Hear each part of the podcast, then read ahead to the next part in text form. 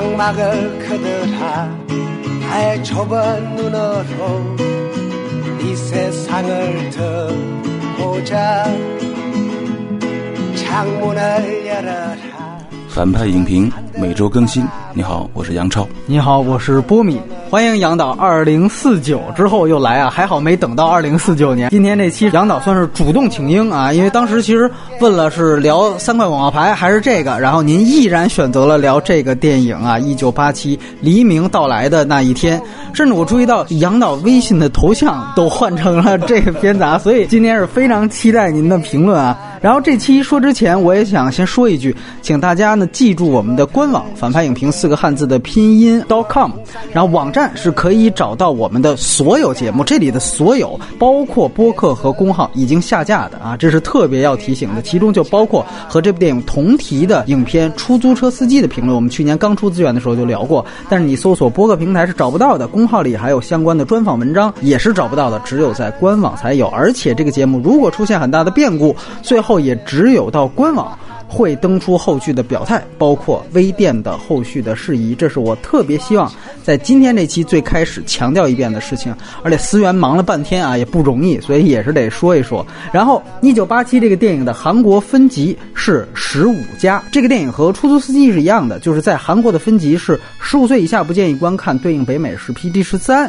因为韩国的十五岁是按虚岁算的，我们科普了很多次了。那么总体是到不了限制级的画面的，没有删减概念，因为内地条目都删了 啊。哈。然后这个片子的片尾彩蛋就是真实事件的图像和资料片，会伴随着长字幕一直来播放，大家也可以对比一下片中拍摄的历史。和这个电影当中呈现的样子有什么不同？这个是所有改编事件电影最后的套路了啊！像《我花样女王》那些都是。格式是二 D 数字彩色电影，数字中间片是二 K 分辨率。国别是韩国，出品方主要是韩国的最大电影公司希捷 CJ 娱乐。那么本片是有真实事件的，是根据一九八七年全斗焕。独裁统治下发生的六月民主抗争运动为背景改编。那么开篇的导火索是一九八七年一月大学生朴忠哲啊行求致死的案件。那这里面特别提及所有的主角和大配角，除了女主角金泰梨的角色是虚构的之外，其他的所有角色都有原型啊，而且几乎。都没有改名，导演是韩国七零后的导演张俊焕，这是他第三部的长篇电影。之前最有名的是《华裔吞噬怪物的孩子》。那编剧是金景赞啊，之前是《购物车》的编剧，大家非常熟悉的金允石和何正宇的搭档。这二位是继《黄海》和《追踪者》那两部之后的再度联手啊。看过之前两部《罗红枕》的，应该非常熟悉这对银幕搭档。那么唯一的女主演是刚才提到的金泰。梨这个也是我们之前聊过的朴赞玉的《小姐》里面的女仆，她是和金敏喜是 CP。这个姜栋元这里面是饰演了后半部分比较抢戏的那个男大学生啊，这个也算是非常红的一位韩国当红的这个影星。对啊，那但是他演出的时候呢，是被韩国人扒出了他姥爷是亲日派，所以还有了这么一个争议在韩国那边。然后大手脸刘海珍。啊，是这个剧组和出租车司机剧组里面唯一一个有交集的演员啊！他在这里面演通风报信的那个牢头，而在出租车司机里面演了其中一个老司机。那另外就是曾经和宋康昊、崔敏植齐名的薛景求，在本片里面也作为特别客串出演了这个电影，算是最大的正派人物金正男啊！非常巧的名字，不是被暗杀的那个金正男。那么另外吴达洙。在本片也演了被抓走的那个报社社长。那主要提他是因为他刚刚遭遇了韩版的 Me Too，也是刚刚被拉下马的一个男演员。然后导演的妻子文素丽在片子里面也客串了一个角色。同时，文素丽也是这个电影的表演指导。摄影师金宇星啊，之前比较有名的长镜作品是全智贤主演的《暗杀》和张勋的《高地战》。张勋正是出租司机的导演。那配乐金泰生之前配过性侵题材的《韩公主》和惊悚片《荆棘》。这个片子韩国首映日是去年的十二月二十七号，二零一七年啊。而这个电影在上映七天之前。同样由何正宇主演的更加轰动的《与神同行》是恰巧的同档上映。那么成本，这个电影是一百四十五亿韩元，根据一八年三月的汇率，约合人民币是八千五百万人民币左右。这个成本几乎和出租车司机是一模一样的。但是韩国的票房就有区别了。这片子目前是七百二十三万人次，收五百八十二亿韩元，折合人民币是三点四二亿人民币啊，比出租车司机的五点四亿人民币的票房差了不少。但是刚才也说了，这是因为他正好和何正宇的另一部爆款《与神同行》撞车了，再加上之前出租车司机。已经同题材就爆过一轮了，所以说对这个票房是都有影响的。但是因为韩国现任总统在一月份的时候去影院是力挺了这个电影。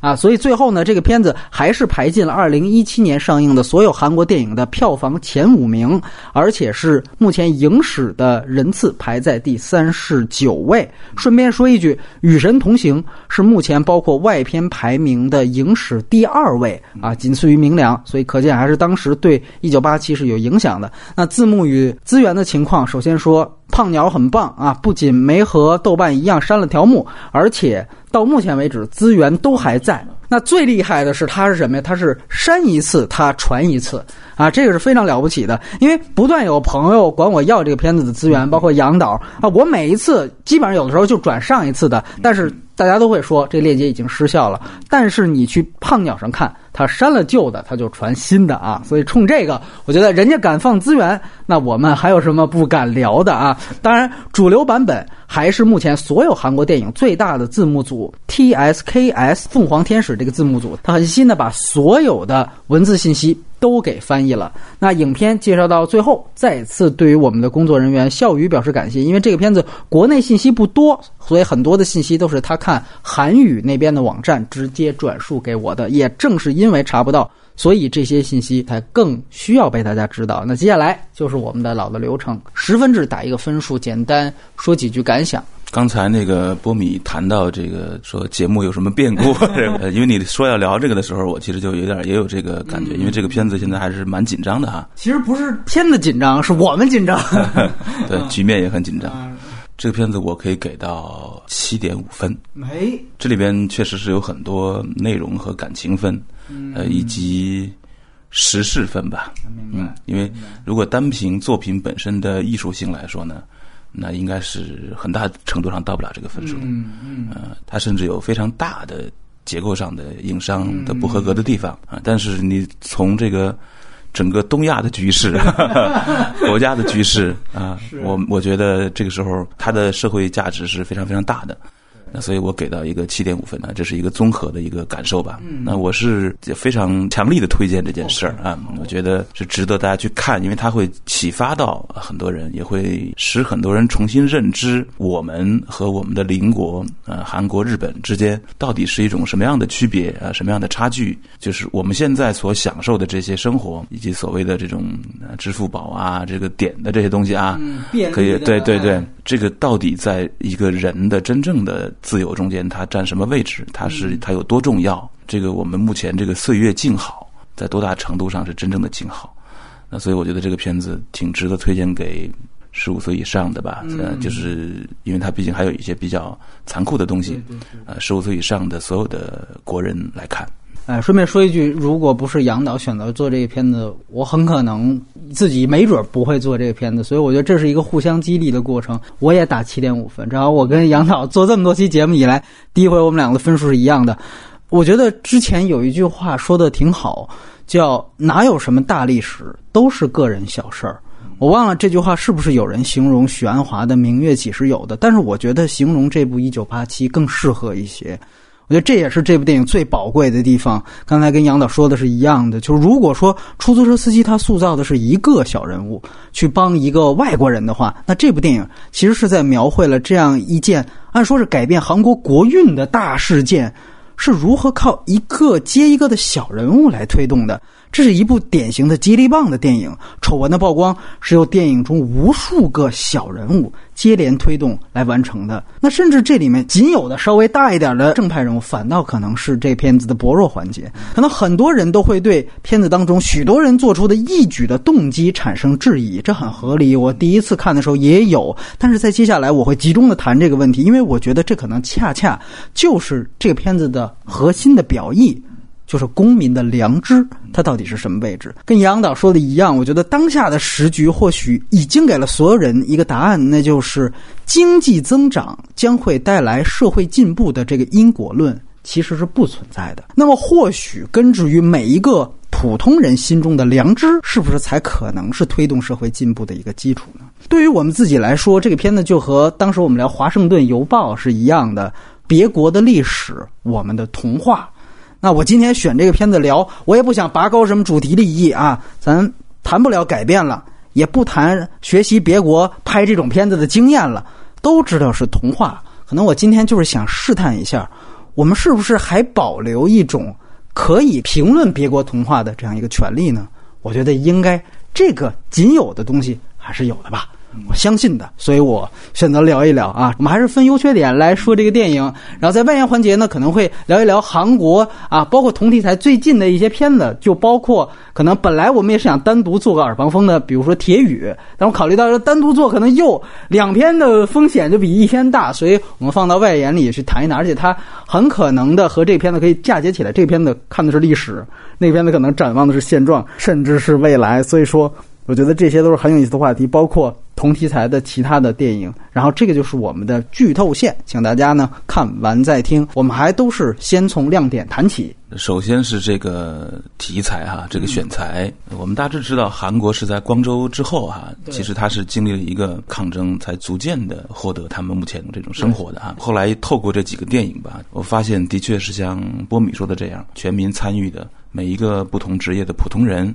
啊，都在里边各自承担自己的一点点小小的责任，才使得这个事情能够持续下来。而且它有一种互相的激励在里边。他这个事情选取的这个叫六月抗争的这个背景，他这个选材是蛮准确的。我们回到电影艺术啊，这个片子在结构上最大的亮点是什么呢？是他用两个青年的死亡作为一头一尾，把中间那个虚构的主线部分给它包起来了。嗯。这个影片开始的时候，就是朴忠哲的在那个一个警备司令部里面哈，被刑求致死的那个场景。虽然他是拍出来的，但他其实是一个完全还原式的，是吧？完全还原式的真实的呈现了那个，而且这个事件本身是整个啊六月抗争的一个导火索，所以这个死亡它具有极强的这种 B 面的那种真实性，啊，把大家给吸住了。一个年轻人的死亡也是一个能够在移情的呃这个角度上啊吸引我们的一个角度。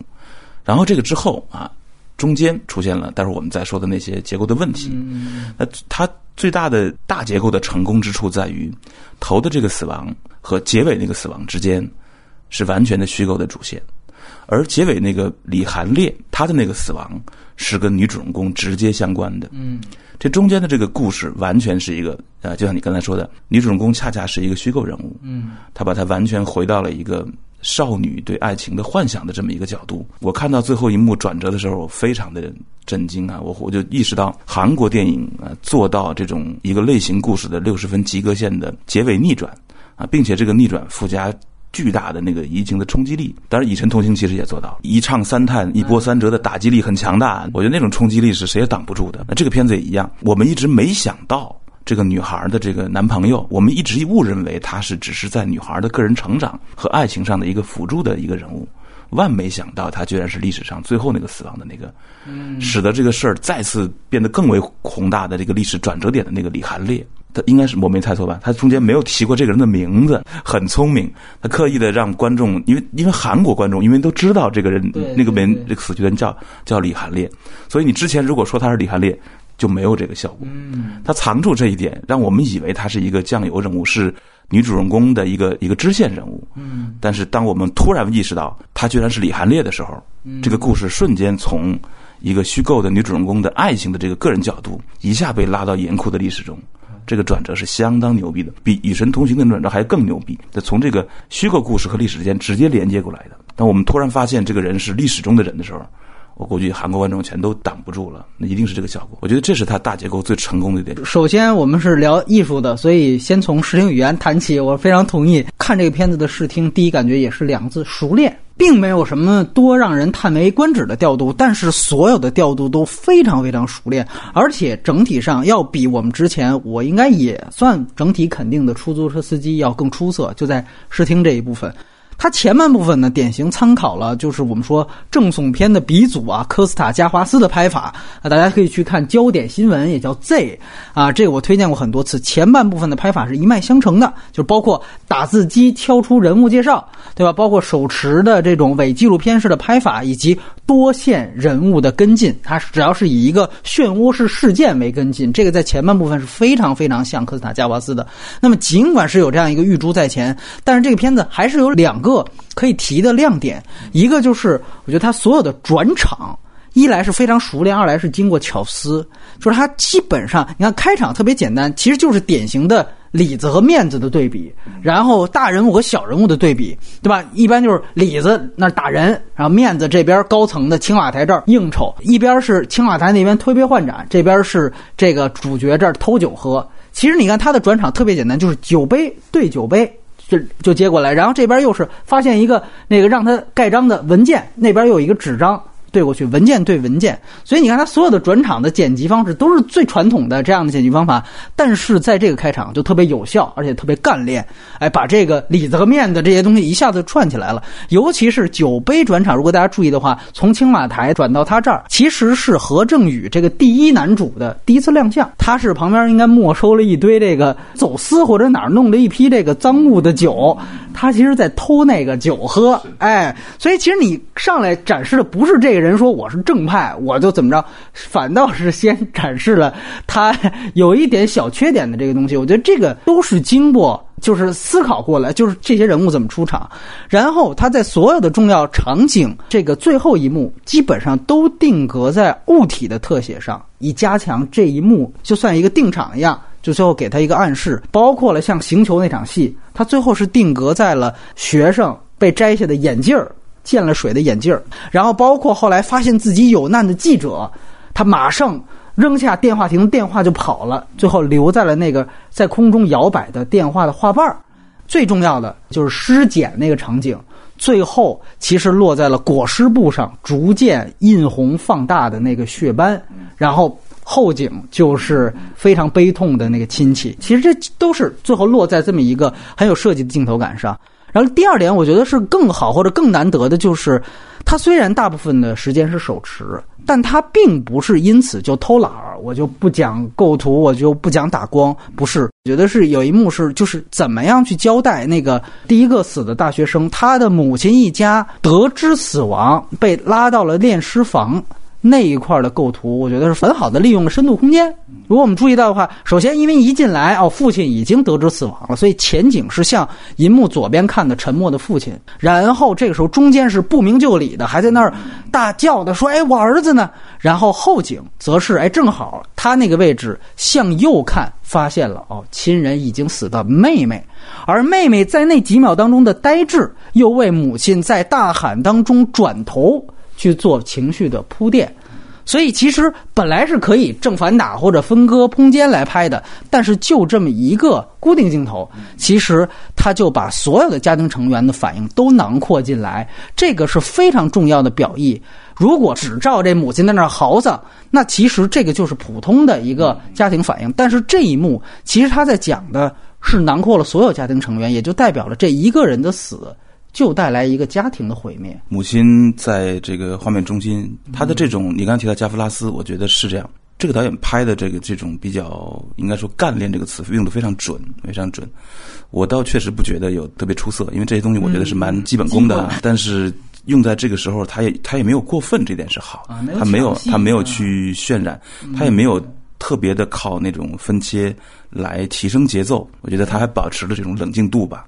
啊，这是值得夸奖的。就他跟保罗·格林格拉斯拍运动还不一样。其实像所有的人物，你会发现，你给中近景的时候，该有的轮廓光都有。这些我觉得去在我看中国很多片子就非常，这就算非常讲究了，因为大家总是会理解，就是哎呀，我是一个纪录片拍法啊，其实就是我就可以名正言顺的偷懒了，对吧？那其实也这就证明了那句话，就这个片子就是其实不是说伪纪录片就等于糙。对这个里边，抱歉还是得提一下嘉年华，就包括当时我们一直在提说发布会官方扯谎的那场戏，你看这里边也有发布会官方扯谎，就大家可以去对比一下。所以我觉得这个其实是挺明显的一件事。另外，我觉得最大的亮点，不得不说，其实就是人物，一个是小人物的主角，还有就是反派。我觉得各有各的表意，而且各有各的亮点。那先说反派，就最明显的一个亮点就是有人家有价值观。啊，这个就已经甩出很多人，而且咱我先不说国内的，就是也比出租车司机要好。他其实这里面两两个反派嘛，出现的演员演的一个就是那个开始打人的那一批人，其中一个要当替死鬼的，呃，小反派，他体现的是体制的恶，而大反派他其实是有价值观的。啊，这个我觉得是很明显。嗯，有点记不清他最后翻过来的时候，他最后有一有一番表达，他那个价值观的支撑是什么呀？就是他其实是一个从北朝鲜过来的，他家里就被赤色分子给杀了嘛，他妈妈就是死于赤色分子，这个也确实是真实背景。哦，啊，因为一九八七年嘛，那就是在冷战当中啊，冷战末期，所以确实他是有那样一批人，他就是带着深仇大恨，对北朝鲜。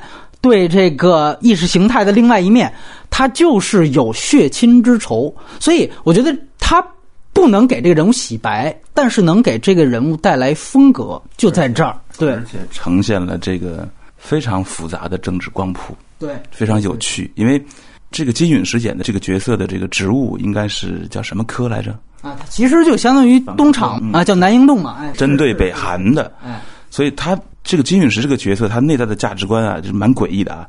他其实是在捍卫韩国的呃民主制度。哎，对，这个这个民主还是一个独裁式的威权，他也不是北韩。这个金允石找到了他自己的，他觉得自己在捍卫最基本的价值。他深知北韩是什么样，他觉得他一定要跟他们战斗，来保卫他目前所保卫的这个这个体制。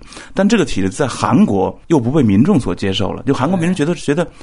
北韩我们不懂啊，北韩反正我我们也没在那儿生活过。那现在我们在韩国生活，我们觉得你这个啊总统，你在民主体制底下之下，你要实行这种威权和独裁，嗯，这是我们面临最大最迫切的危险。我们先弄你，至于弄你之后会不会导致北韩，韩国民众不相信，但他们其实是想让观民众这么以为的。所以这里面这个人物他最后站立的这个这个角度啊，他的那个立足之处啊，价值观是在。真实历史中是有依据的，是完全站得住脚的，嗯啊，这也使得这个人物就扎实了。是的，而且其实他非常有意思，就是开始的一场戏，他其实是讲的一个政治利益交换。他们这个科专门打这个北韩的这个科，其实啊，跟青瓦台的交易就是，青瓦台是想不想让这个总统直选制真正被实行，想保住自己的位置，那他们呢就用一个交易，就是说你们赶紧把反对的学生头子。跟北韩挂钩，嗯，对对对对，对吧？然后以此呢，我给你提供一些政治上的便利。然后你如果注意到的话，这个反派非常有意思，他其实也有弧光。自己的手下开始他想保护，后来形势也变得更加危急。青瓦台开始已经不跟他是同盟关系了，就那意思说，你赶紧把他除掉，你不把他除掉，你也得死。所以在这个时候，他最后去行求那个小牢头的时候。他只能退而求其次的说出了自己血亲仇恨的这一部分，所以我觉得那一部分很重要。一方面是赋予了这个人物私人方面的行事动机，二来我觉得最重要的是，实际上他已经没有宏观层面的动机了。他在最后还这么强硬，如果要没有这层动机，大家会觉得那这就是一个死黑死黑的反派的设置，这个不真实。但是他这个不一样，他就最后还有这么一层，但是最后呢，他也只能退到这么一层。而且我他的血亲复仇的这个动机去加入，其实也不仅仅是让这个角色变。成了白手套的一部分，因为像这种心狠手辣的，大家很容易觉得这就是鹰爪嘛，对吧？就跟东厂是一样的。但是这个人物之所以能跳脱这个符号性，其实就在于这儿啊。包括他那个整个复盘的时候，也配上了他当时回想当中他母亲死去的那种嘶喊，这种嘶喊和那个牢房里面其他的正在被他这一波手下行球的嘶喊形成了一个混音。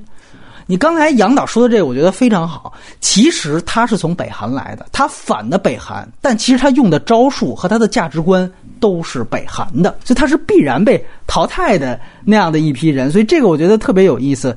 然后除了有血亲之仇，这个角色还有一点就是他其实是有手足之痛的，就是实际上你会发现，开始他的手下被抓的时候，他有一场戏。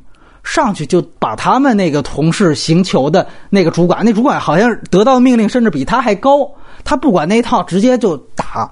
加这场戏，我觉得特别有意思。包括第一场戏也是劝说他的反派的底下的人，他就说：“我还有一家老小五口人。”他马上直起身子就说：“我负责。”嗯，你在那个时候，你通过金允石的表演啊，也是一个呃老牌演员了。这不是一个说我这儿算计你一下，我骗你，不是他真的体现出这人物他真的关心，或者他真的想关心，所以在这两场戏为什么要加？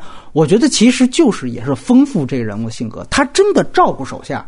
咱就退而其次，哪怕是一黑帮老大，他干的都是黑事儿。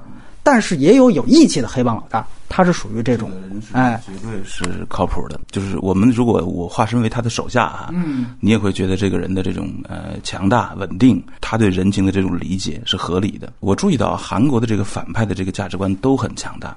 比如，待会儿我们可能会外延谈到的那个铁语里边的这个，这是很奇怪的一个逻辑啊，因为我们看到的电影全是南韩拍的，嗯，北韩我们看不到，没有这样的电影。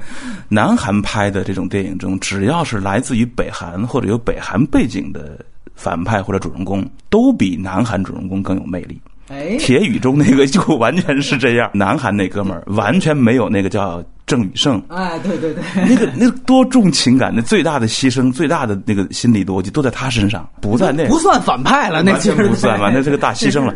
所以你看，他们这个有点一贯性，这是可能代表了南韩的民众啊，或者电影界艺术家们对那个事情的想象，他们那种手足之情，隔着一层铁幕之后，反而有那种更好的、更好的想象。外延时候，我也是想说这一点很重要。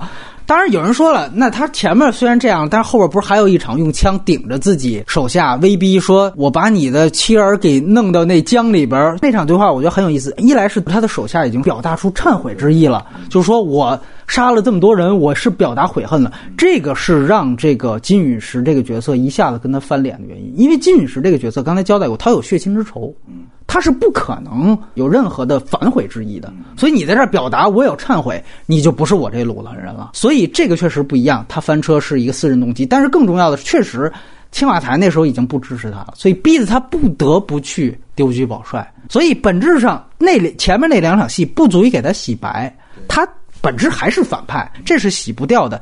但是有了那两场戏，可以丰富这个人设。这个我觉得是没有问题，就是说尽量的把粉牌做的有性格，啊，我觉得这就已经比出租车司机这些不错了。而且你会发现他其实有能力，智商很高。你看他开始他抓不到人，他出了一个放母狗的理论，咱们把这些人都放出去，然后咱们跟着他，你会发现这个人他是有脑子的，不像说湄公河里边出来一个我就直接就是杀，最后。去寻求那个牢头，那牢头那个小人物塑造的也很坚强，就是七轮了都不带招的。但是他上去，我不再寻求你了，所以这就是属于一种哎道高一尺魔高一丈的感觉，算是一个灵魂对决、情感对决。就是我，就是就是他最后其实也算是一种精神寻求吧。他知道这个肉体没用的时候，这个反派过去去压迫这个这个受刑者的，嗯。等于他调动了自己的全部的生命体验，对对，对他自己也是个折磨的过程。对，他这是一个两个人的意志和灵魂的对决，他这个是对决还能赢啊，对对，很厉害。所以这个确实是，而且大家就觉得交代自己有血亲之仇，是不是说给观众听的？但其实这个对于这个他的寻求的那一方的人是很重要的。就他其实告诉你，我无所畏惧，我什么都不怕，我已经不是人，我对我已经不是人了。我妈就是被。赤色分子搞死，现在我认为你是赤色分子，所以我杀死你们全家，特别合理，因为这个以眼还眼嘛。所以这对方一下就怂了，对吧？如果我上来摆照片，他可能还会觉得你是不是敢下手，对吧？但这个一下子我给你表决心呢。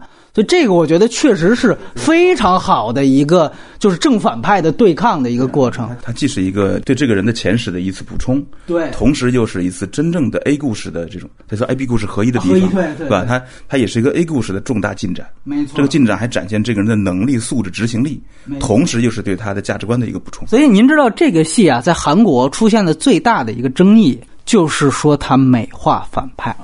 因为呢，这个片子是这个呃，就是您刚才提到李寒烈的这个家属是站出来说为这个片子说了很多话，但是他唯一不满，他肯定不满啊，就说你这怎么把这个人给给塑造的还挺行，哎，还挺讲义气，又是哥们义气，又是这个自己有价值观的，呃，这个我觉得确实我们非常理解，比如说像家属说这样的话，这个太人之常情了。但是作为艺术，咱们还是回到艺术。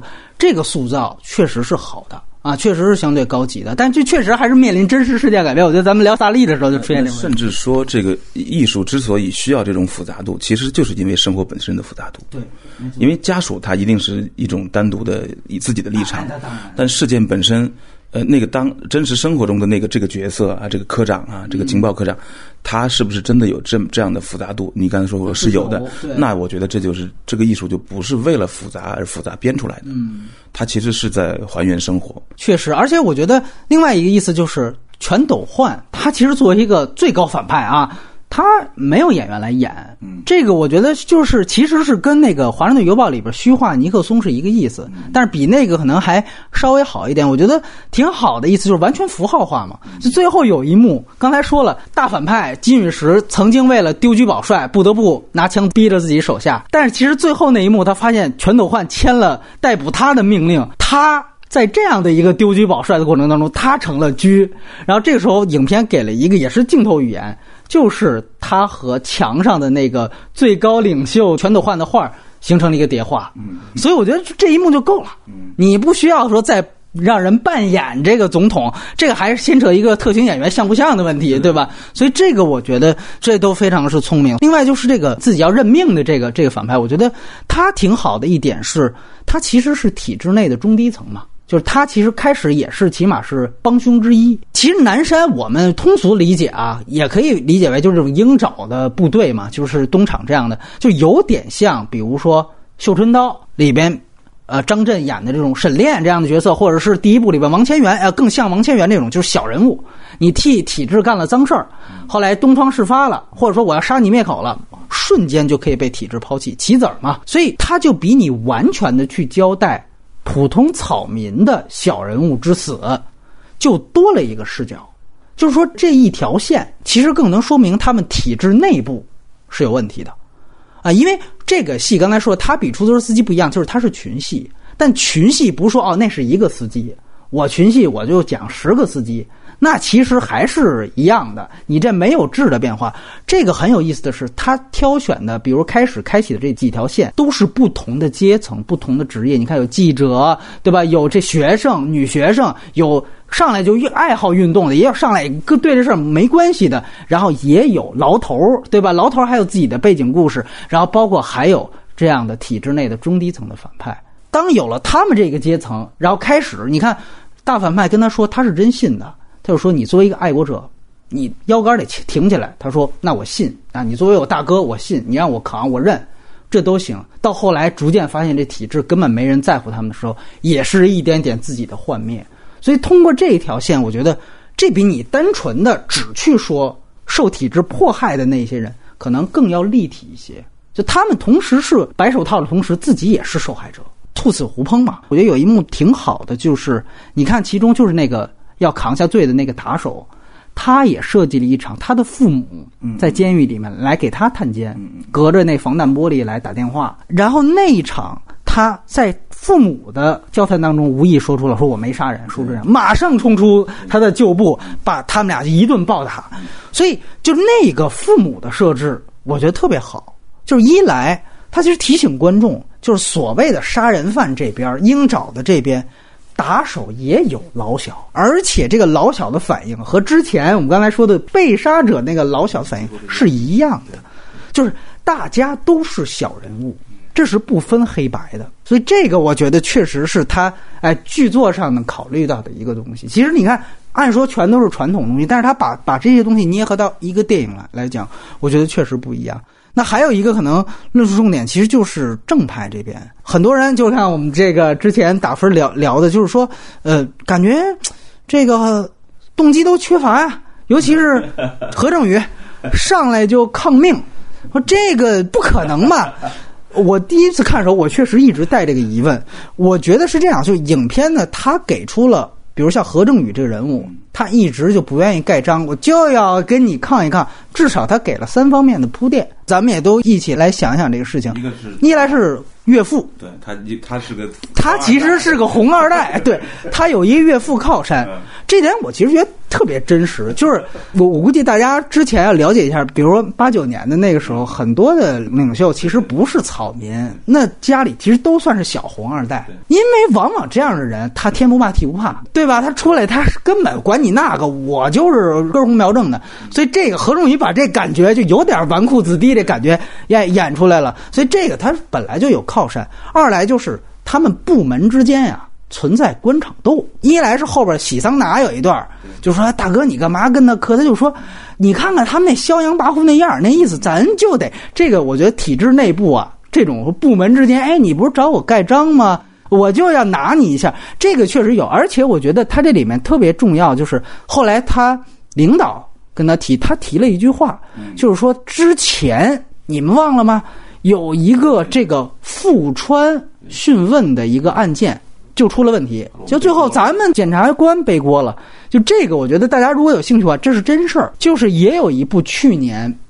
描写这个第五共和国时期的叫做《普通人》，就是写的这个富川事件。他讲的就是其实他们有点制造杀人犯的意思，然后就杀人回忆，其实部分取材的也是那个真实事件。就然后找一个二傻子，然后就想给顶罪。其实他是想转移这个民众视线。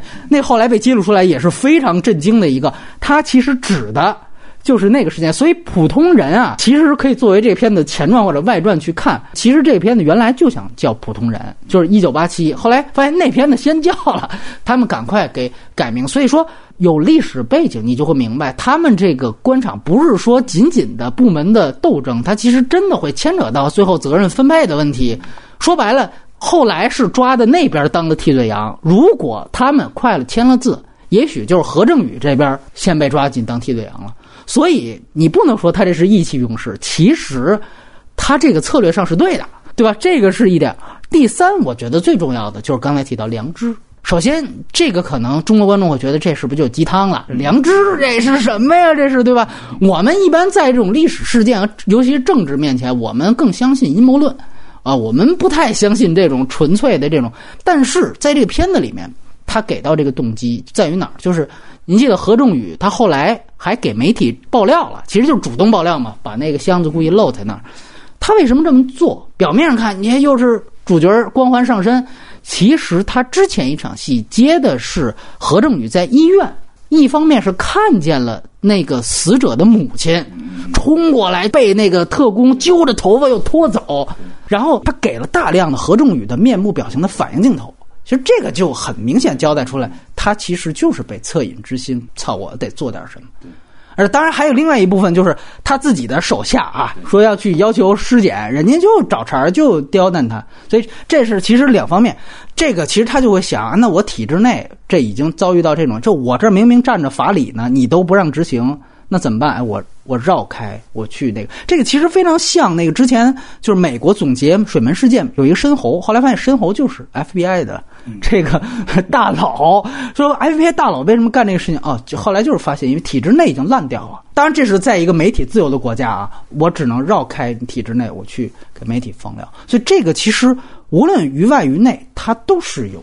动机的，所以我觉得这方面是没有问题。当然，你可以说其他的小人物，比如说牢头为什么要冒死去传话？他字幕上有一个背景，就是他之前就是带领大家因为薪资问题罢工，结果后来就被裁撤了。后来可能是因为我觉得确实暴力机关缺人啊，因为越关越多嘛，所以他又被官复原职了。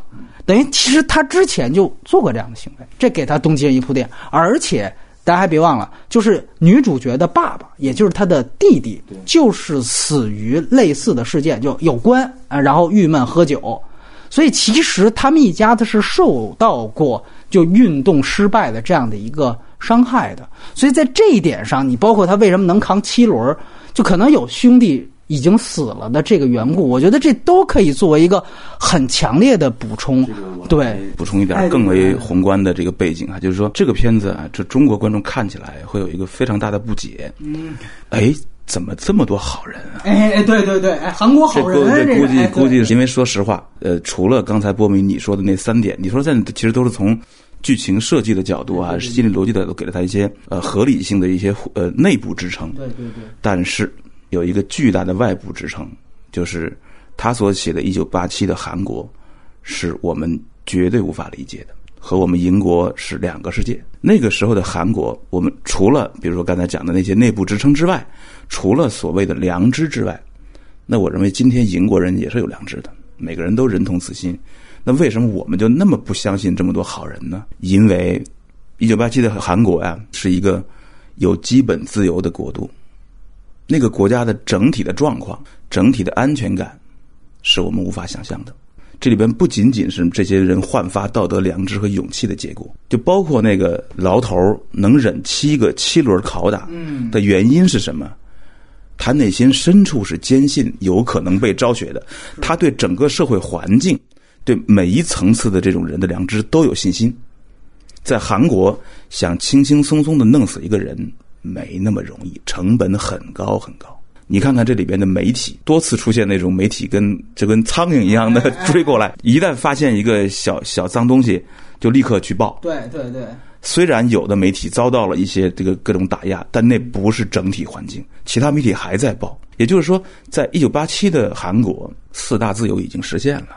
整个社会的这个每一个人，他其实内心都有一个底线，知道就算现在暂时有一种呃压迫，有一种恐惧，但是这个社会不是那样的，他们这个信心是在的，他不是一个一个暗无天日的黑牢，你知道吗？如果他心里觉得整个全都是没戏了，哎，对，他别说七轮了，第一轮就崩溃了。就是，也就包括了这个这个何何正宇这个角色。他除了他是个官二代、红二代，他的检察官职位是非常牛逼的哟。我后来稍微了解一下，这个韩国的这个检察官的地位极为崇高，韩国的司法独立早就实现了。在那个时候，你想你你想去透过任何一种程序，想命令检察官，脸的成本、金钱的成本、权力转移的成本都很高，这不像我们所理解的生活。嗯，所以。并不是说韩国出现了那么多好人，好像记者是好人，检察官是好人，牢头也是好人，到处都是好人，怎么这么多良知啊？不是，这些良知是生长在一个已有基本自由的国度里生长出来的，而那个已有基本自由的感觉，英国人是很难感受到的。我们基本上不相信这件事。那我觉得这是最更大的一个宏观背景。这也是这个电影，我觉得我我最为推荐的一个原因。嗯，我甚至这个要比那个另外的几个更要推荐，就是因为大家产生的这个疑问，必须去了解韩国历史，反噬我们的生活，你才能得到解答。你不能从我们不可能从这个电影内部的叙事的内部支撑里得到全完全部的解答。当然，它真切的反映了那个时代。通过那个对两种国度哈邻国的这个对比，我觉得我们能得到更多的有价值的信息。我估计大家也会问，里面出现了对媒体报道的禁令，然后其中有一个胖的那个领导，然后在那说我们马上要就这个死因。成立特别调查小组，然后说那黑板上这个禁令怎么办？这马上拿起这个板摊儿就给擦了，就说什么去他妈的禁令，咱们就得来。大家可能觉得，哎呦，这开始就强删。但是我想问大家一个问题：你看斯皮尔伯格的《华盛顿邮报》的时候，你想过汉克斯的动机？揭露尼克松丑闻的动机，从头到尾他都没交代。为什么？因为你会有一个天然认知，美国。媒体人，这他就应该这样。他这你还用弄机？你不就是干这个吃的？所以你看邮报，你不会有这样的疑问。其实韩国在那个时候也一样，所以这个只是说，可能韩国这种表现手法会稍微的夸张一点，美国那边他会操作的更加技术化，让你觉得真的是像一个，因为这没办法，因为这个片子不是关于媒体的，所以他媒体的只能表现的稍微的浮夸一点，脸谱化，哎，对对对对对。说完之后，底下的人都觉得哇 牛逼，对，对对，你我觉得那是那，所以呢，它是一个整体的环境。是的，胖子绝对不是孤独的，对，你知道吗？所以我觉得这个很重要一点，就是在于刚才提到，他是从一九八零年到一。一九八七年，就我想表达的是，实际上他通过这些所谓的好人好事各个阶层，它反映的是一九八七年的韩国的社会土壤。嗯，他已经经历了几次社会运动的耕耘了，就前几次社会运动失败了，但是耕耘的结果最后开到了这一次。所以这个其实是一个不断耕耘的土壤的展现，这是非常重要的一件事情。对，这个一九八七的这个土壤和八零年光州的学生有极大关系。也就是说，有些人年轻人已经付出了代价了，而这个代价，韩国人选择绝对不会遗忘。对，其实就是他们偷偷看录像那场，其实就是一个我们当时就说，这就是把出租车司机放了一遍给他们看，就这种感觉。其实这里边有一个动机，第一遍看的时候，中国发生的事情跟第二遍看的时候还不一样，就是中间全斗焕做了一个演讲，那个意思其实就是要变相延长统治时期。那个电视讲话，他们所谓的就是体育馆选举。这个事情，当时我带的一个疑问就是，这个牢头包括他的上司，之前是拒绝让关押的这个打手和里面关押的自由派记者接触的，啊，因为那个自由派记者就是联系大 boss 这个金正男的，其实早就知道这儿关于一个重要人物，如果要能联系到他，就能有料，一直在说服这个他们几轮都没说服成，最后怎么说服成了？你如果看，这不是一个完全的好人发现，就是在那场他们看了电视演讲之后，他居然能把说看到电视演讲，我靠，我们国家的这个人居然又要干，接着干，操，那不行，我得做点什么，我能做什么呢？哎，正好这儿正好有知道这个行求致死的这个料，赶快把他捅到反对派那儿去，就能作为一个动机，所以他是设置了，你要从剧作讲，你挑不出毛病，只是你信不信。那在中国可能就觉得那估计吓怂了、吓尿了，但是在韩国它就是这样的，对吧？那你最后你从历史上它也是这个样子，所以这就是刚才杨导说的，它是一个土壤的天然区别。而且这里我觉得还有另外一个关于社会土壤特别有意思，其实就是宗教势力。嗯，宗教势力在这里面形成了一个准同盟关系。有一个台词特别逗，就是说，他说薛景求演的这角色，他说：“哎，他不是信天主教吗？就是其实那帮反派一直到天主教那儿堵他，结果没想到他藏的是佛教的寺庙，然后这个其实就是代表了一个宗教团体，哎，联合反政府的这样一个态度。而且更明显的细节就是，你记得他化妆潜逃的时候剃秃了吗？他那个假发掉地上了，一个和尚帮忙捡起来。”这这什么意思，对吧？那要说僧人应该是不管这，但是其实好像这是一个基本良知。那场戏其实是我觉得啊，就从纯电影艺术的角度来讲啊，是最具有动作性的一场，是真正在动作上吸引我们的。其他动作其实有点有点 有点凑数的感觉。对，不包括你像最后一场那个教堂攀岩啊，那个确实是有点太，但是你会发现它就是。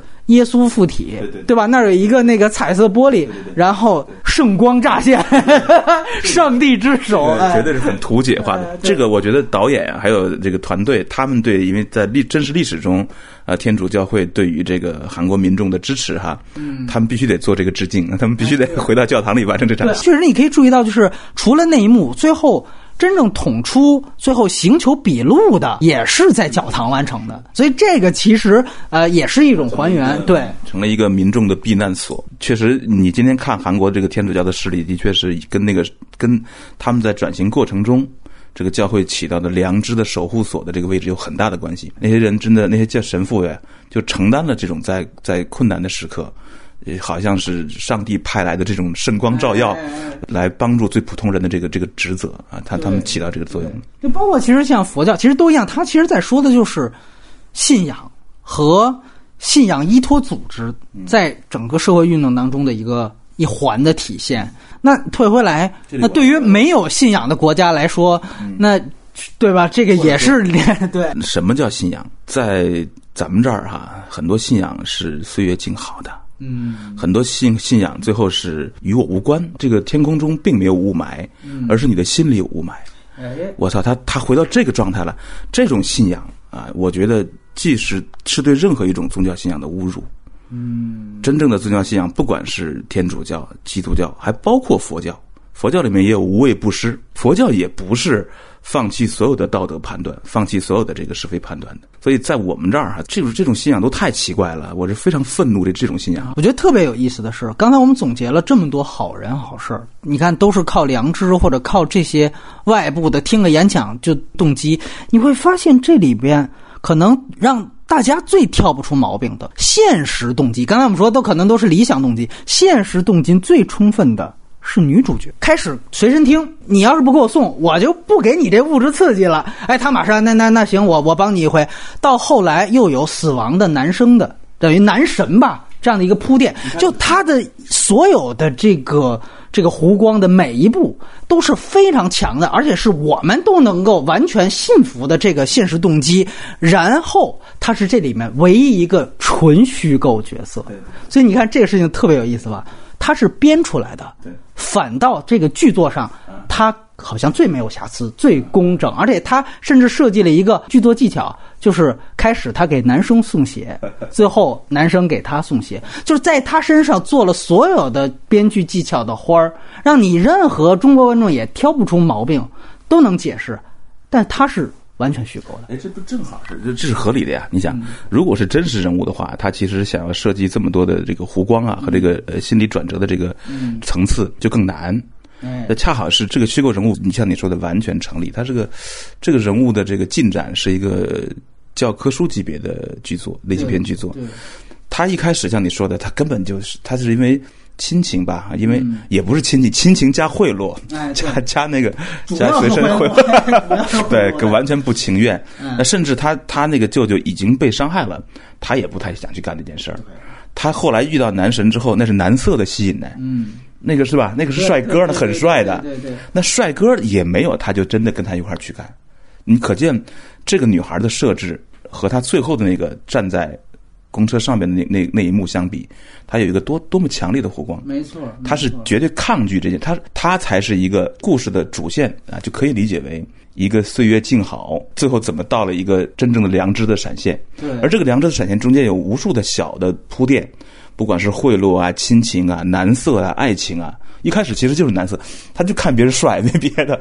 他他那俩女孩一看见帅哥就不行了，那个是特别真实、特别对的。俩女孩，哎呀，真是不行了。这个胸前抱一本书，哎呀，那个时代是一个，那是最准确、非常准确。他把这个女孩写实了，然后最后的如果没有那个男孩的。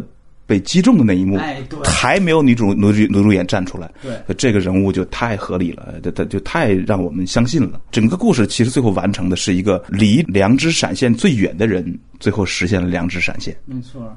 那我觉得这就是一个最好的故事嘛，而且其实是所有的真实人物为他一个纯虚构的角色送上去了，就这个也是很有意思。他做铺垫，就是所有的真实的历史为一个虚构的人物做了铺垫，这是一个类型剧作啊。也是所有的男人其实对吧？为他一个女孩，这是唯一一个女性角色嘛？整个运动啊，整个六月抗争啊，这么多行球阴谋，包括最后都是为了让这个女这个女孩这个站上站上那个公车顶啊。参与到这个民众的合唱中去，对他最后实现就是这个这件事儿。我觉得这个就是这个电影最大的亮点，就还是我刚才说的，其实真正的历史观也应该是这样，哪有什么大历史，都是个人小事，所有的一切就是为了让他最后上那一步，就是这样。就是我们说这个片子讲的是普通人，好人普通，恶人呢？刚才说恶人也普通，所以最后大家也是因为。一个普通人死了，才上街呼吁，导致另外一个普通人死了，这个事情彻底爆发。就是平时老说这个民意哈，我们也说天理人心。其实这个片子透过这个女孩，就是写了，就具体的把所谓的民意啊、天理人心这个事儿，在一个女孩身上写出来了。哎，她写出了这个天理人心的觉醒。我这里又说一句，感觉这个事情和我们当年八十年代很像，但是有一点不同。刚才我说了，这是一个普通人的死，大家上街，又导致另外一个普通人的死，大家又上街。我们确实学生也上过街，但导火索都不是为了纪念小人物，哎，都是为了纪念领袖。从四五运动纪念周恩来，到后来胡耀邦。所以，如果你要问咱们两个国家都是同样的时代，都是同样的一群人，都上街，为什么最后命运不同？可能这就是微小的差别导致的吗？解放前还有刘和真君，且不说那是解放前，那也是鲁迅的态度。我们普通民众好像从来就不觉得说，我为了个和我一样的人，他死了，我应该去奔走相告。我们有鸣不平的意识，没有为像我们一样的普通人鸣不平，都是哪个领袖？哎呦，怎么不公了？哎，呃，那那个波米，你这段说的太好了，非常非常的精辟，这个观察的角度给我很大启发。这个确实是很棒的观察。我们可能缺的哈，既不是什么更先进的理念，呃，什么更好的生活方式、更好的社会制度，我们可能缺的啊，就是最基本的文明。我们真的尊重我们每一个人，跟我们一样的每一个普通人的那种那种基本自由和生命权。我们不再是为了一个所谓的宏大目标、一个历史目标，一个伟啊，人，对哎对，要改变、要转型，不不要说那些事儿啊，能不能去尊重每一个杨改兰？我觉得这才可能是未来哈，就是我们的生活越来越好，包括我们在这个一个伟大的新时代吧。我们目前这个，我相信从呃领导人到普通老百姓，我们大家都想过得好一点。这个好的契机，我们之前也试过了无数个角度。那我觉得一九八七的电影给我们的启示就是，不要再轻易的放过一个像我们一样渺小的普通人的那种受伤害，把这些伤害让大家看到啊，尊重每一个人所受的这种伤害。我觉得这就是这最最简单，也最切实际。嗯其实我最后我可能要就是在这个环节，我可能要说一个事情，就为什么我想到这些，就是因为我爸，我说一个事情，我爸之前在一个大学工作，然后那个大学在六四的时候也死人了，因为我们知道那时候就有的找不着尸首了，然后恰巧有个找得着的，然后给运回大学，然后有的是能通过衣服啊这些能识别出身份，那就让父母来认尸呗。那么恰巧有一个人他是山里的，很穷啊，那时候大学是天之骄子，我们都知道，尤其考上那所大学，那万里挑一都不止。那他的父母都是农民，万里迢迢来认尸，撵的已经不成样子了。父母看完，握着校领导的手，只说了一句话：“求组织别给我们定性成反革命。”就这一句。因为当时还有这个反革命的罪行嘛。就这个事儿呢，在那个学校稍微年长一点的人都知道我，你甚至可以通过我这个故事判别我指的是北京的哪所高校。但是我不是说就要痛斥什么啊，这不是那么简单的性质。就这个事儿，我一直记得清楚，就完全是因为死者父母的这个反应。这个他们如果是这个片子里面的这个母亲，你说声嘶力竭的哭喊啊，或者我要讨说法。特别正常，哪怕是说萨金瑟夫啊，一个说专门探讨前苏联遗产的，他最后那个无爱可诉、认尸的母亲的那种崩溃，对，也能理解，对，但都不是。是的，所以我们既不同韩国，甚至也不同俄罗斯。如果你要问我为什么两个国家都上街，最后不同的道路，这或许也是另外一个差别，甚至都没办法苛责什么。我们就只能看到，就是同样对于大学生之死，中国和外国的反应啊。另外，最后一件事情就是韩国最近也干了一件事情，修改宪法，而韩国的这个修改宪法，它是为了把。这三次民主运动的运动口号和精神正式纳入到他们国家的宪法当中，其中包括了出租车司机那次光州的，也包括了一九八七年的这一次，所以也是同样的一件事情。如果刚才我们说的是小事儿，这可能稍微大一点，也许都是在同样一个事情上，我们的反应。就体现出为什么现在是不同。就另外的一些信息哈，这也是可能跟电影的一个外延部分吧。就是说，韩国目前的这个状态啊，就是你比如说我们知道三星还有四大企业，呃，占到 GDP 的百分之六十多。嗯，就说韩国的目前的这个生活方式和这个制度啊，未见得是最优秀的、最好的。对，它其实还是有很多问题一直没有解决。你比如说他们的问题，他那个总统呃只有五年任期。嗯。这个导致他政策完全不能连续，每到第四年总统都都要快完，就是洗牌在第四年就开始了，所以这是他们的问题。但是我们要明白的是，就是呃，政治生活吧，或者说呃，老百姓的社会生活和政治相关的这些部分，其实是蛮复杂的一个光谱。我们必须知道我们在在什么位置，呃，知道韩国面临的问题和我们是不同的。韩国确实还有问题，但是这种不同有的时候会被很多人拿来去质疑那个基本点。对，这是蛮奇怪的，就是他们会把，他们会特别愿意把水搅浑，去质疑那个基本点。而现在抗拒这些理念，其实就在重申这个基本理念，关于普世价值和文明的基本理念。那我觉得对于我们来说，可能现在不是去分辨以后我吃胖之后我到底用哪种瑜伽去减肥，而是说现在先吃饱再说，啊，先把营养不良给解决了，因为现在基本上是还。自由这个事儿还没有吃饱，精神上的吃饱，对吧？对对。而现在很多很多人愿意故作高明的站出来去讨论，你吃饱之后，你你不担心脂肪过多吗？咱们先讨，咱们现在先把第一问题就是哪个健身会所的器械最好。我觉得这是神经病的嘛，我觉得是太多这种神经病在这儿把水搅浑了。我这说的比较远了啊。嗯，我明白，我明白。我觉得外延可以去延展，因为我们还有一个环节，就是必须得还聊聊这个片子的问题所在。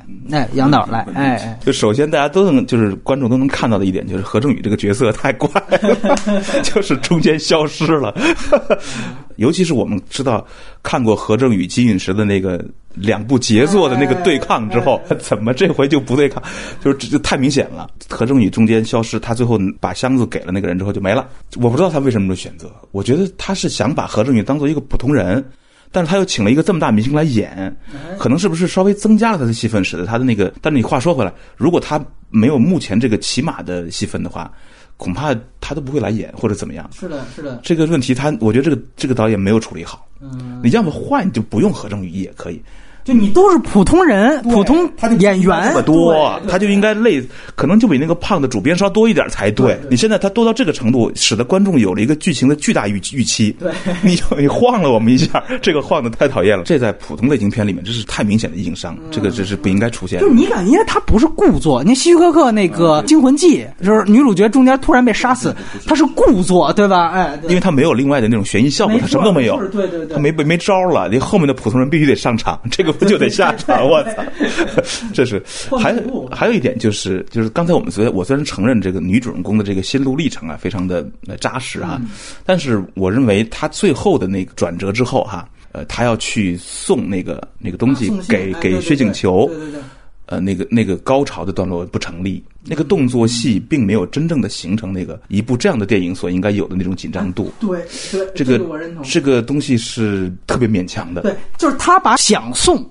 就直接等同于能送，对吧？其实说你心理活动决定了，那前面一堆守卫，他应该后边还有九九八十一难呢，但是没有。哎，对，就是所以把 B 故事的呃完成当做 A 故事了，不不行，我们还要看一个 A 故事的高潮呢。没错，这个 A 故事的高潮是他想要做到这件事儿，他得和薛景求以及那个追捕者三人之间有一场。合理的、带有空间的安排才行。那现在他立刻就送到了，那那薛景球的困境变成一个耶稣的那种那种 图解的困境。首先单独都不成立，合在一块儿也不成立，所以那个高潮戏是非常让人失望的。前面他等了这么久才获得一个，终于做出决定了，我要加入了，结果就就就没了啊。反过来也许可以这么理解，就是说他我讲的就是他心念的转变，我就不讲别的。那如果那样的话哈，那就不应该有那场戏。他他就会更简洁的，对对，一切的一切就最后决定于少女之心的转变，对对对，那就明确的告诉我们说，他只要转变了就可以了，对。啊，你就直接讲他登上大巴，这不就是心路转变吗？对吧？你对那个其实是一个动作戏了，你送信这是一个事件动作戏，对，追逐那个掉假发头发那场戏拍的还算不错，但是我也觉得不够满意，就是那场戏我觉得是完全可以做出一场。真正的动作戏的，嗯，呃，也太快的结束了。确实，这片子感觉前好后不好，是吧？有这种感觉。对我这边的亮点是大反派亮点，然后小人物我觉得也都不错，就是反倒正派的大人物。这个何正宇您说了，我就不再说了。另外，其实他是前面何正宇，后面薛景求跟上。对，我刚才说他其实是一个接力戏嘛，对吧？哎，这个确实是，就事件是靠这么多的人，那大明星我这儿也配了好几个呢，对吧？那但是我个人感觉，就是薛景求这个正派，你现在想起来，反倒是不足的。是的。就是首先他是一什么角色？就按说算是个精神领袖，所有的情报从他这儿，他得给指示。那其实就是咱们原来说地下党的这个党党魁的这种感觉。哎，身份是不是金金大中旁边的那个副手是吧？那个意思。对对对，就是金大中跟金永三已经被关起来之后，他是在外边最高的这个话事人的感觉。呃，但是呢，你感觉他说的话，我尤其第二次看，注意了一下，都是鸡汤，就什么我们剩下了最后一件武器，我以为是直接要指出武器库在哪儿呢，说。唯有真相，我说这个，包括到最后这个爬教堂啊，就确实是拍的略蠢。就是我觉得我反倒跟您有一个出发点一样，但是我觉得处理方式可能想法不一样。我觉得就是如果你要不是动作片，干脆你就都砍掉。就最后你这个爬教堂你还拍，我就只能让人怀疑他是给薛景求这个角色叫加光环。就因为韩国跟中国一样，就是喜欢塑造大明星，各种亲力亲为。你看我的这片子，我又跟阿汤哥，我扒飞机，我这扒教堂啊，这个那个各种劳埃德，哎，我方便我剪出个物料来，我推广什么的。一个我觉得他这个角色就是从功能上，也就是精神发发电，完了之后最后来个教堂的这个，所以我觉得他那个最后说圣光闪现，完全是小聪明，就是只能，尤其你看那个。金陨石感觉最后都他为什么不再去追了？他明明看到有影子，你只能理解说，在一个天主教国的国家，他一下毛了，就我操，是不是什么耶稣真复活了？你只能这么违心的去洗。你要从现实当中，我真杀红眼了。你一看这儿有洞，去追啊，对吧？但当然，他后边铺了一场马上动机戏，说那边那个啊已经捅出去了，马上他。但是我觉得他作为一个职业素养很高的特工头子。你说这样赶紧你盯一下我回去，这一句话完全没问题。所以你最后只能违心的去，哎呦，这是不是就是他看见耶稣复活吓尿了？这个反正是小聪明。另外一个，我觉得也是挺大一问题。您之前也说了，就其实是他前后是两个割裂的事件。就前面讲的是大学生之死的揭露，嗯嗯，围绕着这个丑闻怎么样一步步被揭露出来，记者怎么发稿，然后报社被打完了之后又怎么着去去说这个事情，又医生那儿啊挤尸检，卫生间怎么样去，都围绕这个事情。后面其实变成了寻找金正男，也叫寻找，也就就薛景求，对吧？其实后边围绕着他。你看在后面，你看包括了，就刚才提到了整个递送信、过关、过这个便衣检查，就完全跟这个《明月几时有》是一样的，是非常非常像的。其实他跟前面的这个大学生之死，他只有一个事情给。连起来了，强行连，就是说我后边递这情报就是关于大学生之死的，但是只能是事件逻辑上连，你动作逻辑上连不上，因为你后面主要是在寻找金正男，所以这是两件事，而且从类型上还有一个不够统一，就前半部分呢，它其实围绕着的是这个事件，但后半部分，你刚才咱们都总结了，它其实重点变成了人。就前半部它围绕着事儿，后半部分人，这个人就是刚才说的女主角的心路历程。所以后半部分其实说好了是 B 故事 A 故事合一，但其实某种程度上 B 故事在后半部分就是 A 故事，因为你前半部分其实你是记不住任何一个核心的小人物的，对吧？你只有一个何正宇，哎，对对，事件本身何正宇串进来，后半部分突然一下子这个女主角出来。我觉得你提的这个也启发到我，就是说，这个片子啊，它确实是两个故事。哎，两个故事。这这两者之间的这种呃统一哈，对他来说可能真的是个很大的难题。我想过一种另外的方案，你比如说，他需要两个死亡一头一尾。对。他其实是一个死亡的社会动向，最后引出了另外一个死亡。嗯。你按道理来说，这好像是一个，这是个大事件连接，是一个时间连接，这非常困难。嗯。因为这两个死亡，两拨人的事儿。那我那当时想。如果后面一个死亡是由那个女主人公的 B 故事传起来的，那前面那个男孩那会不会也有一个女孩在啊？如果是他是一个两个爱情故事连接，可能会有点意思。就是说，因为前面那个死亡之后，就是家人稍微就没有任何一个人站得住脚，像你说的，只有事件本身的这种这种波剪啊，我们在跟随。下面变成动作戏的时候，我们就没得可跟随了。所以前后两个片子怎么能扭在一块儿？你又不可能让后面一个那个女孩串到前面男孩去。不能是前面那是他前男友，这是太太狗血了。这那可能就是一种情感，比如说，它是两个少女之心，它是爱情故事的一个核。对，嗯，这有点意思。有有可能吧？嗯，是可能是是只能说，对，因为确实是这样，所以你最后发现正派人物因为全是群戏。嗯，我们刚才说了，确实小人物接力啊，我我不是批评他，这是挺好的，但是反派是自一而终的金玉石，所以你最后记住的反倒是反派。可能我觉得普通民众韩国那边觉得反派怎么最后给洗白了或者加戏，他们可能是从最后戏份上也觉得你这反派确实太牛了啊，从头到尾都是何仲宇没了还是他，最后跟薛景求又杠还是他，他都在，对吧？从底层杠到最高层，所以确实这个反派光芒是被正派的小人物的接力所反衬出来的，所以这个确实是哎。而且薛景求这个人物那真是个大酱油啊！啊是我的天，就你刚才说的，他真的是没有任何真正的主动性的去面对的困境，对，完全不具体。嗯啊，唯有真相这种这这种话，阿里人就说过了，八七年还在说。你又是一个这么重要的人物，他应该有更具体的，呃，充满动作性的这种这种逻辑才行。没错嗯，哪怕是逃亡也可以。所以他的那种大义凛然状是蛮搞笑的，说实话。就说白了，我们是不是都在期待着一个《谍影重重三》里边有一场这个火车站的那种戏再加进来？这个就得来格林格拉斯这种，对吧？得来一场，就确实，所以这就证明《谍影重重三》那种是可遇不可求的戏所在。而且咱们都说一头一尾是两个大学生之死，这是一个大循环，但是它还有一个就送鞋。它其实是后半段自己自成了一个前后铺垫，你就可想而知，这个送鞋，你为什么第一次送鞋不发生在你整个影片开始？因为你前面是另外一个故事，所以这是很明显的一个它的前后割裂的证据。然后另外一个就是它风格上，我为什么说它前半部分像加斯？我不敢说都像，就原因在于它后边。也不是，就后面那个男生女生的这个感情戏一上来啊，呃，还是韩剧了。而且大家都注意，所有人物出场都打字，女生出场没打字，虚构的嘛。所以这个你从整个的我们说伪纪录片这个风格到他这儿。恰巧后边直接连一脉，就是男学生也没打字，是因为他最后兜你刚才说这包袱，所以正好男女学生出来，感觉 跟这几个人不是一时空。是的，是的。那几个人出来都是马上带任务呢，事件怎么样，进展到什么程度？这俩一出来，先咱们先来少女情怀，总是春是吧？这这个他确实，尤其如果大家记忆印象很深刻，就最后男孩走。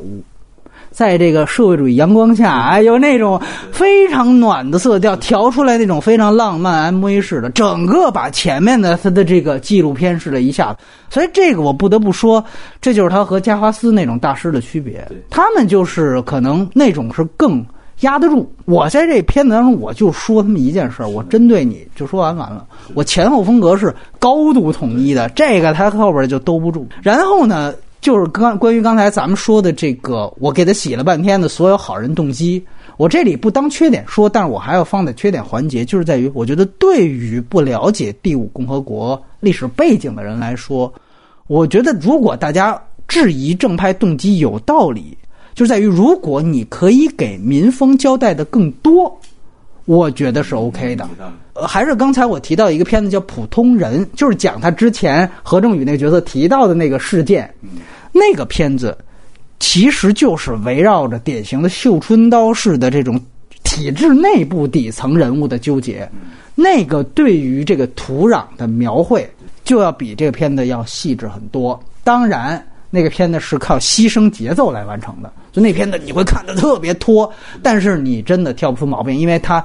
每一个人物的具体的，那个时代是这样的，这个土壤它给你呈现出来，所以这个有的时候非得需要一个极高超的一个剧本，甚至是那个剧作家也得在他最好的状态的时候，你才能写出一个既能兼顾节奏。又可以完成所有方面交代的这么一个本子，对，所以这个确实有一定差距。呃，那这个作者同时他也得知道他的那个限度是什么，哎他不能要这么多。对就是说，如果他知道他的限度的话，你像现在的这个效果，就像你说的，这关于社会土壤和韩国的人际关系、安全感、自由度的这个这个交代，其实是只给的。这就是为什么刚才你说，呃，一个真正的电影观众如果不了解第五共和，那那是理所应当可以产生这个，哎，怎么都是。好人。对啊，这哎。是这个质疑是有根据的，因为呃我们其实是需要看到他们的生活场景，在真正事件发生之前，是需要有一个十分钟、十五分钟的这么一个过一个过程。这里边可能我们举的正派例子，可能就是格林格拉斯拿柏林金熊的《血色星期天》，还有像肯洛奇的早期的一些关于社会运动电影，那那些说白了都是艺术片了。你去要求他这边有商业片，那我说我设计一个男女学生的爱情，我实际上有商业元素的加进来。如果从这角度来说，这是不是就已经够？呃，融合的不错了，对吧？那你确实是这样。那因为如果他的整个的这个利益方向，这就是我们回到当时说那个出租车司机的天花板也是一样。说他最后他必须得拐到说一个小市民的一个英勇的一个，因为他要博取一个最大公约数，就是我要希望最后韩国四分之一的人口都去看了那个片子嘛。那为什么我能号召让宋康昊来演？对吧？你不是说我是金基德操作的一个不知名的我冲奖的一个片子，不是？那他就得来这个东西，所以这个是他一个也是天花板。我们不说他缺点，它是一个天花板。您提到的限度，然后进入到外延环节，对我们可能着重去聊，因为刚才出租车司机已经在这个评述过程当中，我觉得我对比的够多了，我就而且我们做过一期节目啊，官网你可以去查，我们就不多引述了。铁宇。那这个我觉得是正好是也是这一段刚刚出资源，在中国小范围也算是轰动和讨论过的，啊，正好杨导也看过，所以我觉得这个片子一方面您觉得它和一九八七这种完全是历史事件改编，它是另外一个极端，啊，全都是虚构的几乎，那么你觉得它有没有一定的？对比性，包括它片子本身怎么样？一个叫政治幻想惊悚电影，这个这个铁宇的好看度，其实就是单就电影来说，远远超过一九八七。是的，我承认。那个导演的实行能力也远远强过他。那个辩护人的导演啊啊啊，拍的好，而且这个甚至类型化的程度上，也都辩护人还是有点现实的依据吧。嗯，他这个里面的那个这种炫酷的程度都很厉害。嗯，这是我觉得是韩国目前这个政治惊悚这一类型。类型的这个顶峰之作了吧？嗯，呃，我非常享受，就是之前还真没有这么这么牛逼的东西。嗯，呃，他而且他对这个当代东亚局势的这种脑洞大开的幻想，蛮有依据的。哎，是的，蛮有依据的。嗯，所以这个我觉得就是幻想跟瞎想的一个区别所在。我觉得是，首先，如果你喜欢赤道那类电影，绝对不要错过。但是赤道真的是就欲言又止，因为它在大陆上映的。哎呦！如果放到铁宇这儿，那真的是铁宇碾压赤道。但其实他说的事情是方向都是一脉相承，所以如果你要觉得赤道，那你看铁宇绝对能三倍、五倍、十倍的满足于你，这个是绝对的。我就说最喜欢的一点就是他对金正恩的塑造，太棒了，就是从头到尾没有任何一个正脸，就跟这里边塑造这个全斗焕一样。哎，我觉得这个是高级的拍法，就是感觉这个事情都是他。我恰巧把它留白，把它空心化。这个从我们说文学上，这也是一个很高级的方法；从电影上，无不是。而且我觉得最精明的就是，你看这个片子里面，他负伤之后，跟来的朝鲜底层的那个姐姐给他输血。后来，因为它是中国的面包车，里边有一堆熊猫的这个玩具，用熊猫给他止血，然后他自己从头到尾对这个事件什么都没作用都没起到。哎呦，这个隐喻多形象啊！大家想一想，三胖不就是一个靠吸朝鲜民众血活着的一个领导人？然后又靠中国给他兜着，就是导演想说什么，我通过一个受伤的举动，我不用给他正脸儿，我比所有给他正脸吊打那个当年美国闹出外交事故的那个腐烂烂的刺杀金正恩太棒了，我觉得这个。然后另外我觉得特别好的一点就是对于叛统一的展现啊，对，你说叛统一啊。人家是南北统一，咱们这边也有统一。判统一案书是个主旋律，放到内地，你只见说民众嚷嚷和平台湾，怎么就没见这些年有真诚的片子去表达这个主题？是没有的。我觉得铁宇其实特别厉害的一点，他输出的其实是一个朝韩的最大公约数。这我觉得特别有意思。这个其实是韩国电影一脉相承，拍这么多年，他从《太极旗飘扬》就开始有。太极飘扬就是两兄弟隐喻这个南北，但是那个当时看的有些地方做的那真的是那个韩国的自己的那种情绪一上来，你确实觉得有点反感。但是到这个片子，你能感受到，就韩国电影人在这同样一个主题表达上的思考和论证上的进步，真的是我觉得服啊。然后其实他其实就是在说，朝韩两国。什么都不一样了，什么体制这方面完全在经济，但是我们有一点一样，就是受大国的欺负是一样的。你受中国的欺负，我受美国的欺负，很有意思。他在这样的一个基准点上，他不像刺杀金正恩那种，他对于朝鲜的需求是完全调侃的、批判的，他不是。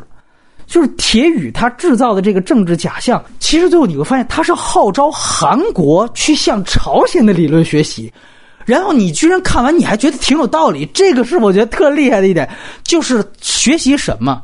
怎么样，一个小国才能拥有真正的民族自觉、拥和？所以朝鲜不是敌人，那些超级大国才是敌人。我们是同胞。就这种统一战线的输出啊，你这要投到朝鲜去，太高级了。而且他其实摆的姿态虽然也是瞎编。他其实是一个向对手学习的姿态。哎，你看对手也有值得我们去学习的。从小就是您刚才提到的，我塑造一个强大的对方来的人，他比我这儿这个人物还要强大。从大就是他的理念，是不是也有你值得吸取的地方？对这个片子啊，说实话给了我很多崭新的信息量。我之前没想到韩国人会这么想问题，我相信很多观众都没这么想过。没错。就是他们居然对这个三胖啊，是不是我们理解的那种态度？你看，我们回顾一下哈，就是呃，有一系列关于半岛电影哈，我觉得有一部拍的很好，是那个朴赞玉还是谁啊？共同警备区拍的真好，真悲怆啊！对对对，就是最后两个人在一个枪开枪那瞬间，我天！但是那里面那那个时候，他们他们所给出来的是一种真的是有感情，那种感情是自发的。就是三八线两边的两个兄弟，他就是一聊起来就是喝酒了，血浓于水。啊！对对，那种那种感情，然后又被那种局面啊情势给逼迫成互相伤害，互相伤害之后，他们各自再去面对自己的那个那个体制和上级进行交代，但你会发现他们感情还在里边，他们那种仇恨中间还带那个感情。这个片子在那个基础上啊，在那种呃血浓于水的这个基础上，真的是给出了一个整个半岛的他们的共同的。他们现在有三八线隔着，你会发现他们在心理上其实是有一种统一感的。是的，这个太奇怪了，我之前从没想到是这样的。而且我觉得确实这个就是被大国包围的这个整个的，也确实有机会可以让他们永远有这样一根线儿。就是他们必须要联合起来，才能稍微强大那么一点儿。就这个，我觉得也很重要。对，这让我们真的理解到了。你以前那个罗大佑写过一首歌叫《亚细亚的孤儿》，他写的台湾岛的那个悲怆、悲情。那其实现在我们透过这些片子和一系列的半岛电影，我们真的理解了这个这个朝鲜半岛的悲情。他们这个悲情，三八线并不是唯一的问题。他们确实是在东亚的这个大局势中，多次被其他的那种地缘政治的大国所决定。这个悲怆是他们的一个共同的感情底色。它跟那个巴尔干半岛很像。我们知道巴尔干半岛出了很多大师级的电影，那种那种那种孤独、那种流浪。这个电影虽然是一个类型的政治政治惊悚片，呃，但是给我们给我第一次看到了这个呃三八线两边的南韩跟北韩他们这群人的共同的对他们这个种族。啊，对这个半岛的这种在世界局势中的这种这种孤独感和那种悲怆感，这个感情的底色是这个电影第一次呈现出来的。嗯，之前他们更多的是就是那种普通的同族同种啊，血浓于水的那个感情，但这个电影因为它幻想了开战的那个状态啊，真的是让我们在逻辑上啊，在事实上看到了为什么他们会这么想问题，所以他们给出的像你刚才说那种说，我们觉得呃三胖。不应该，对对对，我们希望他维持这这个状态，我们希望他能谈，甚至我都在想，我现在严重怀疑他们底下谈了很久了，我严重怀疑三胖根本不信他表面上这样跟南韩不说话。你看，包括为什么说他神奇的预演了最近发生的事情？最近不就是特朗普之前一直在骂金正恩，突然一下宣布五月份，这个外媒评价就像当年尼克松突然和这个来到中国见我们的就乒乓外交。就这是很像的，尤其又都是一任非常有争议的总统干出的事情。特朗普要真想动手的话，那南韩是最第一个反对的，肯定是这样。所以我们我们一般理解说，南韩反对是因为怕自己受到波那个诸级啊波波连，好像并非如此。好，我觉得朝鲜族的这群人，如果他们还没有蠢到说要完蛋的话，他们底下肯定有另外的通道，他们已经谈了很久，甚至他们在国际上表现的很多姿态，是他们谈好之后的结果。对对，都是一种表演。其实，对对对，所以我觉得这个是很有意思的。是兄弟吧？包括你，其实你看上来就是韩国这边正派，韩国这边的这个外交的这个，他。上来那个泰的演讲，其实就很新颖，很多观点。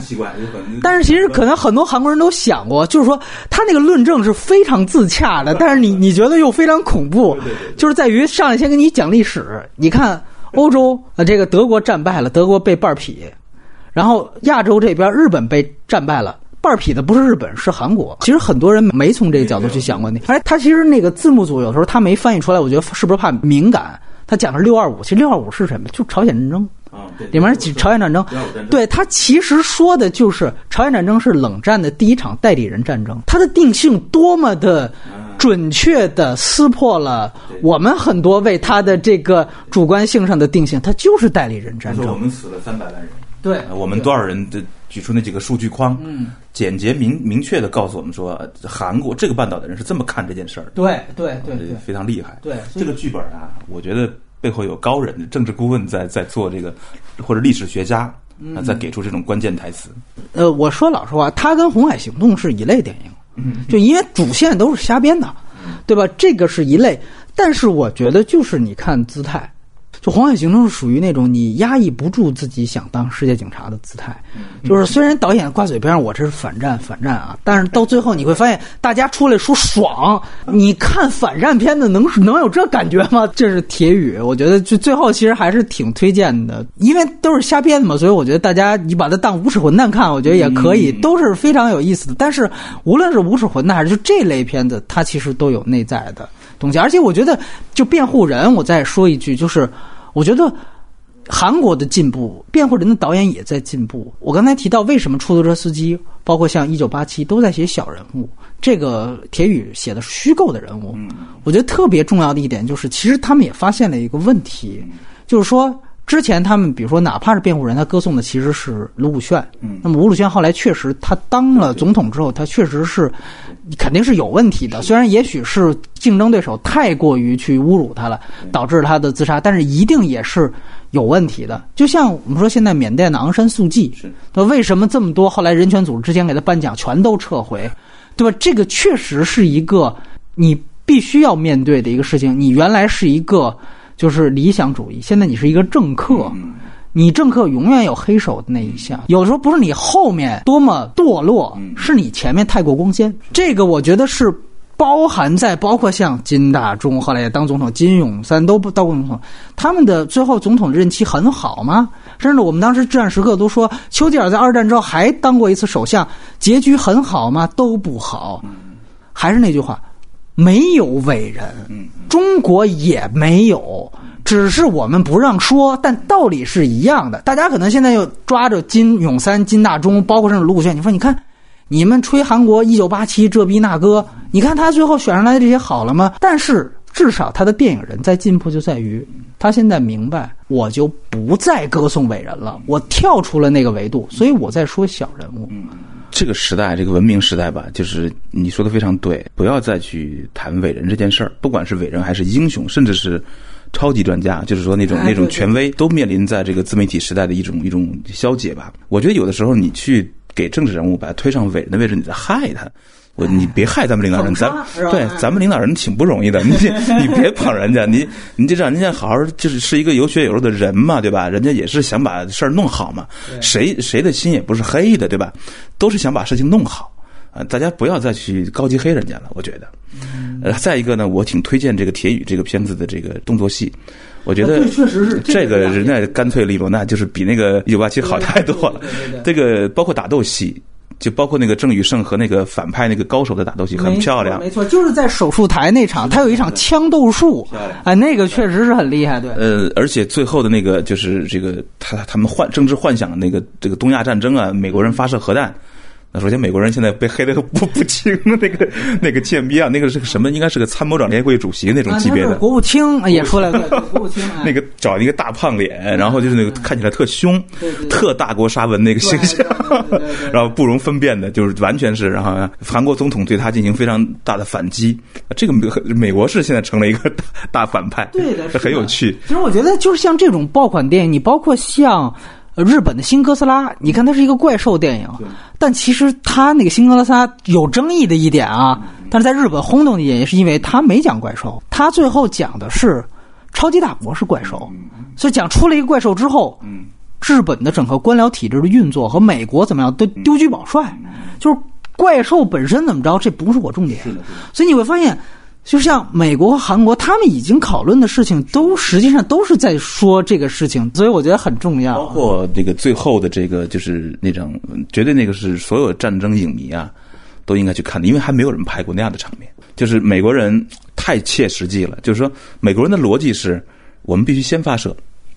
因为有我们的技术，我们只要先发射，地面战争不会发生。对对对，损失大于三千亿美金。如果韩国政府能承担两千五百亿的话，美国政府将承担剩下的五百亿，咱们这事儿就搞定了啊！就跟公司谈那个 CEO 一样。没错没错没错。然后他是为这个，他说如果你不按我们这个先发制人的方式来做的话，那损失可能是多少万人生命？几兆亿美元？对对对对。所以最后那个那绝对不不可接受的。所以他给韩国政府的通牒就是说。你三十六小时内做出决定，我们我们飞机就起飞了，呃，B 五二，对，然后加上那个战术核导弹，他们将清除呃平壤周围的所有核设施，对，然后真的发射了，这个目实现了。然后宙斯盾，日本的宙斯盾和那个研就宙斯盾，你们知我们知道是一个战区系统的一个一部分嘛，哇，那个非常先进。宙斯盾先发现，立刻就告知具体位置，没想到你看这个时候，南韩的电影人站在了朝鲜种族的这一边，就说。牛逼哄哄的这个北韩的将军，居然化解了这次进攻。嗯，他们认为这次进攻不仅是针对北韩的，是针对朝鲜半岛的。他的发射升空的大浦洞，最后是把美军的进攻导弹给空爆中销毁，没有损伤地面。我靠，这是民族主义，太牛逼了！这好看极了那段。嗯，就是我觉得最好看的这种幻想式，就是既大胆又合理。非常，我觉得一个是这部，一个是同样主角演的，去年我们推荐过的那部。南汉山城。哦，这两个我觉得配合再看，一个讲历史，一个讲未来。我觉得南汉山城当时也是我们另外一个嘉宾刘三姐，她写了一篇关于那个报道，她讲的是这个当时的那个高丽的这个政权是效忠于大明的，嗯嗯嗯，然后正好赶上清朝整个接管中原统治，哦，清朝也到高丽这边要求你向他臣服，对。然后这个韩国当时就想呢，我们是一直在向明朝纳贡的，我为什么要向一个少数民族纳贡？他最后实际上是在这种大国角力下，去讲他们内部小朝廷之间的这个撕扯，其实是一个非常怪异的，但是非常符合他小国夹缝生存的这样的一个逻辑。他还有正统的观吧？还有正统观是吧？对他有正统观，就我们接受到底是什么文化？对对对对对。所以这个其实是文化的歧视链。对，但是你会发现特别有意思的是，呃，我必须得说一句，他有一点私货，就无论《南汉山城》还是这个电影，你可以说他都是在说萨德这件事情。哦，他都是在说萨德是绝对有必要的。啊，对对对。但是很有意思，《南汉山城》实际上是在于它里面隐喻的，我们是中汉不中满，我们是中明不中清。对对。但其实它对应的是，我们是一直是美国的保护者。现在中国崛起了，对，而且是一种非常野蛮的方式，就是清兵当时嘛，而且确实是压倒大明。哦。有这个意有一个非常强大的，而且我是不跟你有什么礼义的，嗯啊，我就是第一句话跟你说，你不降服我就弄，对吧？就非常像一个刚刚崛起的暴发户式的大国，非常有意思。你看历史你会觉得有意思，看现实也会有。这个就是韩国这两年出的这种政治的杰作的一个非常有意思的地方。对，历史上的那个文化歧视链和今天还还是一样。对的，没错，对吧？对正好还是对应的。嗯，他那个时候他觉得明朝那太牛逼了，那就是汉文化啊，你这个东方最牛逼的传统。对，日本都是从他来的，对吧？对那我们当然跟他不跟什么女真那种那种就是少数民族骑兵，我操，那个你再强，你也是个落后的东西，野蛮的东西。而且当时讲的是有万历朝鲜战争嘛，你帮我们打过日本人啊，对吧？我明朝对我们有恩，是不是？是对。是是，所以这个确实，那你再一想，这不就是朝鲜战争？这个，谁有普世价值啊？我们跟谁？所以他说的这个东西，当你把历史跟现实这么交汇的时候，你也有的时候你看进去，你也会发现它不是那么简单的一分为二的东西，就包括甚至。中国就沈志华那一派，他们是第一次去站在朝鲜那边。当然，他有苏联的解密的史料，他出的那一套书，他也是在说朝鲜为什么要在拥核，拥核到底是不是他筹码？我觉得这都是有一定它道理，起码不是一个单纯。如果我们永远对于朝鲜是停留在讽刺、看笑话，对于韩国就是抵制再抵制，永远也不可能有什么深刻的见解。对这个。韩国出现这么多在政治历史方面思考有一定深度的电影，不是偶然的，因为那个半岛本身就是亚洲的枢纽，嗯，它从来都是亚洲的核心，尤其是东北亚的核心，对，东北亚就是亚洲的核心，所以其实这个这种从历史到如今的这种这种呃思辨哈，我们虽然在这个鸦片战争以来也曾经面临西方的这个压迫，嗯，但是今天我们又自己不由自主的啊，一直我们就是觉得我们也是。某种程度的文化沙文主义、大国沙文主义，我们其实也有。我们看周围的小邻居的时候，说实话，也都没有真正平等的对待过别人。也许在一个今天的哈一个和谐亚洲，啊，在一个“一带一路”的光辉的照耀下，是不是应该啊？就是从整个亚洲的这个逻辑哈，就是能够跟邻居们有更好的一种交流，理解他们的他们在想什么。你像最后的这个。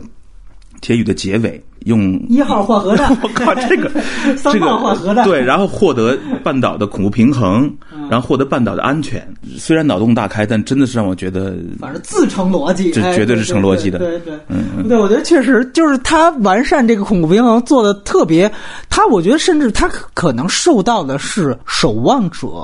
那类现实主义漫画的启发，他最后那个特别像《守望者》，所以因为他也是幻想嘛。其实《守望者》的终极的那个脑洞是把曼哈顿博士作为一个超越地球的终极武器的存在，然后以让苏美两国大国不再冷战。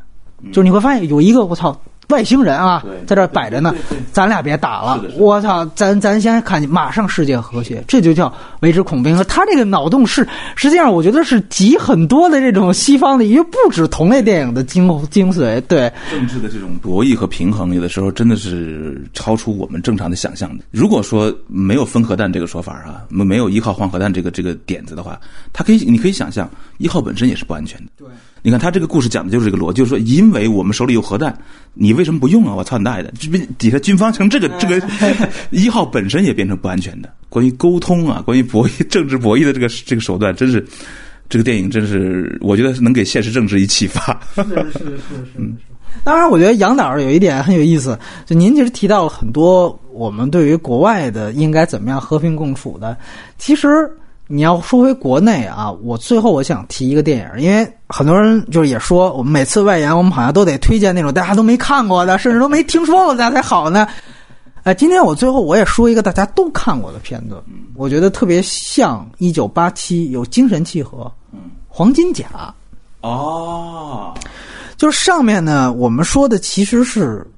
中韩的一些区别嘛，比如说有对于这个大学生之死的态度、修宪的方式。我觉得另外一个区别可能回到电影，就是我们这些文化人多年后回望原来运动的时候，可能别人在主流渠道他拍出的就是这些。我们说主流渠道啊，你这《颐和园》这属于地下电影，动词变位。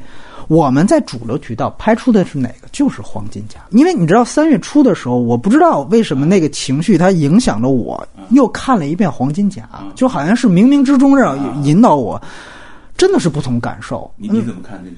就是，就我也建议大家再看一遍。我不是说我现在要为那片子洗白啊，就是我觉得他的情绪对应我们很多的人。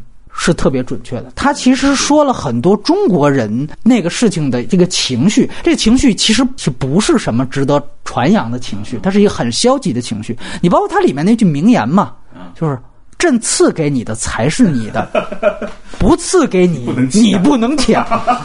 就为什么这句话周润发他妈重复了那么多遍，叨逼叨的说半天？当然，当时就有人说国师这个拍这个片子不简单，但是你现在就看，尤其那一段，我看就是他的情绪真的是极其悲观。极其消极，特别特别负能量的，就是说《黄金甲》当时在北美，你知道它是 R 级啊，分类是惊悚片，在我看来是恐怖片呢，甚至是，就是它恐怖就是最后那一段嘛，就是整个广场全都是血，然后最后马上清扫，然后菊花扑上来，就就是八九年之后，因为我们知道第二年就是亚运会嘛，对吧？那个和平鸽在北京飞扬，如果大家看过唐小白拍的那个动词变位。他讲的就是那个大学生，因为那时候还是体制分配嘛，你就分配到北京机关单位，你就要参加那个团体操、亚运会团体操。那时候我们也跟那个朝鲜 一样，那阿里郎的那种。当时他做的那个，确实你现在看那种情绪是非常准确。他那个片尾曲就是“菊花残，满地伤”，你现在把菊花一连上来是恶搞，其实恶搞是歪打正着，那就是一个民族的菊花，最后就是被这样摧残的。这个事儿哈，你刚才说你并并不是给黄金甲洗白，这个事儿我来做。这是你今天提到啊，你要不提我也想不起来。这个片子我认为是被严重低估的电影，嗯，或者说被当时的整体的舆论呢，还有普通观众完全误读的电影。嗯，这是国师的一个怎么说呢？对得起自己的作品。这个作品的主题，我觉得是这个我们的误读。这种指鹿为马、化黑为白的这个现象大面积的发生，这不是第一次啊！我我还有几个片子也是这样的，但这个电影是蛮蛮奇怪的。大家只看到了那种黄金甲的那种奢华群体操啊，那种对对对对，没对对，没看到它里边的这个真正的主线和主题。这个主题像就像你说的，是一个极度悲怆的主题。这个巩俐皇后这个角色带着儿子反抗这个父亲，用一个家庭的伦理的惨变。外化为一个宫廷的惨变，啊，这个外化的很好。首先，呃，的很高级。然后这个里边，巩俐这个角色，她最终她在整个故事中的要求是什么？她的目标根本就不是说是她要当皇帝。哎，对对。她的目标是，你可以弄死我，但是你不能合法的、悄无声息的弄死我。他们得全天下都知道，这够狠的。他搭上自己儿子啊。嗯。你想想看，这种，所以他的家庭伦理这个角度是个绝对是个恐怖片，非常重口味，非常重口味。最后他杀成那个样子，但是他某种程度也说了，因为人家把那菊花把现场居然全部清理了。对。但是这里边那种反抗的精神，那种对古代专制社会的啊，古代专制社会的反抗的这种这种锋芒是是极度反抗的，是那种是他是真正的刺到了这个呃周润发所代表的皇帝哈这种这种。呃，古代专制的社会的这种这种根儿上去了，这种反抗是彻底的。我知道我弄不过你，你的兵多嘛，我可以死，但是你不能像你那样每天给我喂药，给我喂死。我操，在一个明确的体制下边，就让我悄无声息的死，钝刀切肉，哎，那不可能。咱们干一场再死，嗯，然后你也会痛啊，因为儿子也是你的吧？对，我看看你是不是个父亲。那周润发说：“我不是。”狠啊，都很都特狠，但是最后那个药他还是没喝，就还你还是不同意药又要杀死我，你你动手吧，你你让刀斧手上吧，他把药给摔翻了，然后那个药成了一个那个毒药，那个毒我觉得具有那个不是个现实的场景，它是一个是一种哈一个一种象征场景，对，把那个菊花台把那个皇权的象征给它腐蚀掉，反正我觉得最后完成的这个作品是绝对是对得起历史的，这是个被严重低估的一个电影。对，我就当然这个之后还有一个八卦嘛，就是说原来是这个。黄轩来演周杰伦这个角色的嘛，他一直在都进组练了嘛啊，就后来就是张卫平替掉的，就是周杰伦嘛。但是我能明白有一点，为什么我说我不给他洗白的原因是在于，当时大家吐槽也是很，就是从英雄那边带过，包括夜宴，就是因为你这是才子佳人王侯将相，就是他确实讲的是一个周杰伦是一个王子去反抗皇帝，你看就是一九八七，他最终讲的是。普通人对于这个最高权力的这样的一个推翻，他确实在这个打通共鸣上面确实是欠缺。对，同时他还有一个巨大的一个一个影像的毛病，那就是张艺谋导演最擅长的那个群体操和那个规模。哎，他对这种规模还有那种物象本身的迷恋，淹没了主线。对的，大家会觉得哇，你又玩这个小奇观，而且这个奇观背后有一种，就是虽然你在反抗那个古代的专制集权。但是你好像很迷恋那事儿哦。嗯，是的。你搞得这么华丽，那你那你其实你这个华丽本身对你这个主题是个是个反向的操作，对，是个伤害。对，是。他在这方面确实是有有一种自相矛盾的东西在里边。对对，所以这个其实我觉得就是可能他们那一代的电影人其实是就是没办法去摆脱的嘛。这个我觉得是特别正常的一件事情。他已经是你中有我，我中有他，不可能做到说像现在韩国七零后、八零后导演，还是韩国的七零后、八零后导演，对于这个事情能够。已经相当进步的一个眼光，我操作的时候我根本不会拎不清，我只会想着咱别过火，站的不在一个级别。但是我还是那句话，就是说，我觉得说白了，八九之后这么多年以后，我觉得中国其实就是陷入到了一个张艺谋所传递出来的那种氛围，就是您刚才提到的那个细节，我觉得说的特别好，就是其实大家对于这些事情就不存在七轮不招。我压根儿不会送，这事情跟我没有关系了。你现在再怎么改呀，这么那个，我就跟我都无关。我顶多围观一下，你你都苛责不了什么。它是一个深入骨髓的东西。就是我见到了儿子的尸首，我说我求组织别给他定性成反革命。所以张艺谋也对，最后只能是王子去反对皇帝，压根儿你底层也参与不了。呃，对吧？你就还是我们刚才说的，最早说的，你那个当时的学生领袖，其实大部分也都是小红二代，都是地方的这个官儿的孩子，对？我们都知道最出名那几个都是什么来头，那跟普通百姓也没什么关系。当然，最后死了，人家都走了，对吧？所以这个东西都跟底层没有关系。我们的所有的老百姓吧，我们别老说底层，对不起，老百姓。没有一个说哦，旁边一个人死了，我上街。那你说张艺谋说他期待着王子，或者说以一种悲怆的方式歌颂王子反抗的负面，这就像我们去给这个历史的二号人物、三号人物去鸣不平，他也是一种为人崇拜。他跟洪宝书是 本质上是一样的，对。所以呢，就像我们今天面对的这个世界啊，就是说，王领袖和王子之间。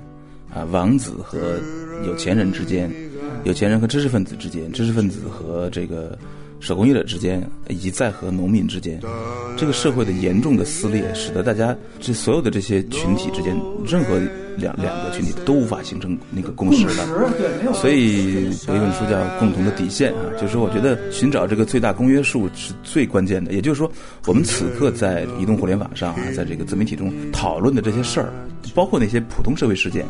我都觉得蛮有价值，就是说，有现在有一种说法说，大家平时别别讨论这种，我们对对对，说这个政治好像是肮脏的，我一直觉得特奇怪，什么什么叫政治？政治不就是众人之事吗？对。正众人之事就是你不讨论众人之事，你一个人跑荒岛上活着去，跟你是有关系的。大家要讨论这件事儿。也许有时候你看，像同学群啊，吃饭的时候一一说这个事儿，很容易撕开吧？哎，是是吧？你你跟家里面的亲友群，你要说这个那麻烦。对但这个就是得慢慢的去去寻找一点公约数。而且你如果觉得自己受了欺负，你也不能有有一种傲慢去跟别人去说。你觉你就得用他的语言，从他的处境去说。这种说的呃。方法呃说的态度都是需要去改进的，因为有的有的时候那些受了初级启蒙的人，他还没是多坚定的价值观，他就回到素质了，他觉得全是傻逼，你知道吧？这个他是他是个高等华人，这个蛮奇怪，所以这个真正的撕裂是最可怕的，而这个撕裂最后有利于有利于环境的这个如果大家能够在各个， 우리 다 함께 노래합시다. 후회 없이 꿈을 꾸었다 말해요. 지나간 것은 지나간 대로 그런 의미가 있죠. 우리 다 함께 노래합시다. 새로운 꿈을 꾸겠다 말해.